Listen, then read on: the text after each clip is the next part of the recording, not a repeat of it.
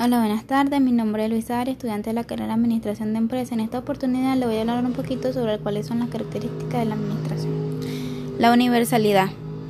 Eh, esto existe en cualquier organismo social, ya que es un proceso global donde se determinan las orientaciones necesarias para lograr un objetivo organizativo o empresarial.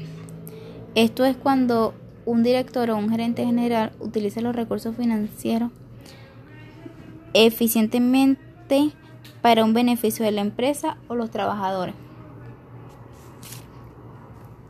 La unidad temporal.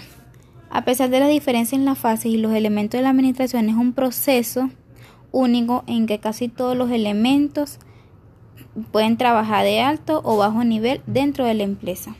Como por ejemplo, esto es al momento de planear, también se puede dirigir y controlar, o al controlar también se puede planear o organizar pero mayormente utilizamos planificación, organización, control y dirección. El valor instrumental.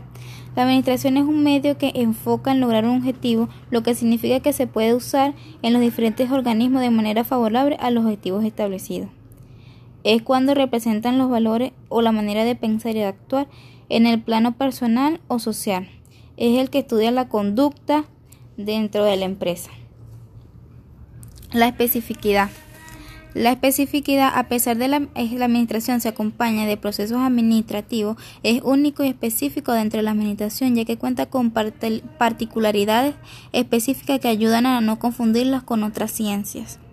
Es cuando un ingeniero es un excelente ingeniero, pero no puede ser un buen administrador, porque su carrera es ingeniería ya que la administración requiere y se apoya de otra ciencia, pero siempre es específica y siempre se especifica en dentro de las demás ciencias.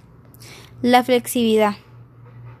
La flexibilidad son técnicas fundamentales de la administración que se pueden adecuar a todas las necesidades que tenga la empresa. Es cuando hacemos un horario flexible para que la gente trabaje de 8 a 4 de la tarde. Ese es un horario flexible para los trabajadores y puedan pasar más tiempo en sus casas descansando para llegar a trabajar con ánimo.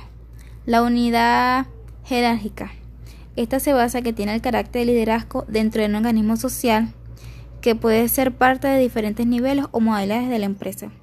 Es cuando hacemos un organigrama que va desde el presidente, director o gerente general, depende de la empresa, hasta el último obrero de la empresa. Bueno, espero que les haya gustado esta información que les practiqué. Muchas gracias por su atención.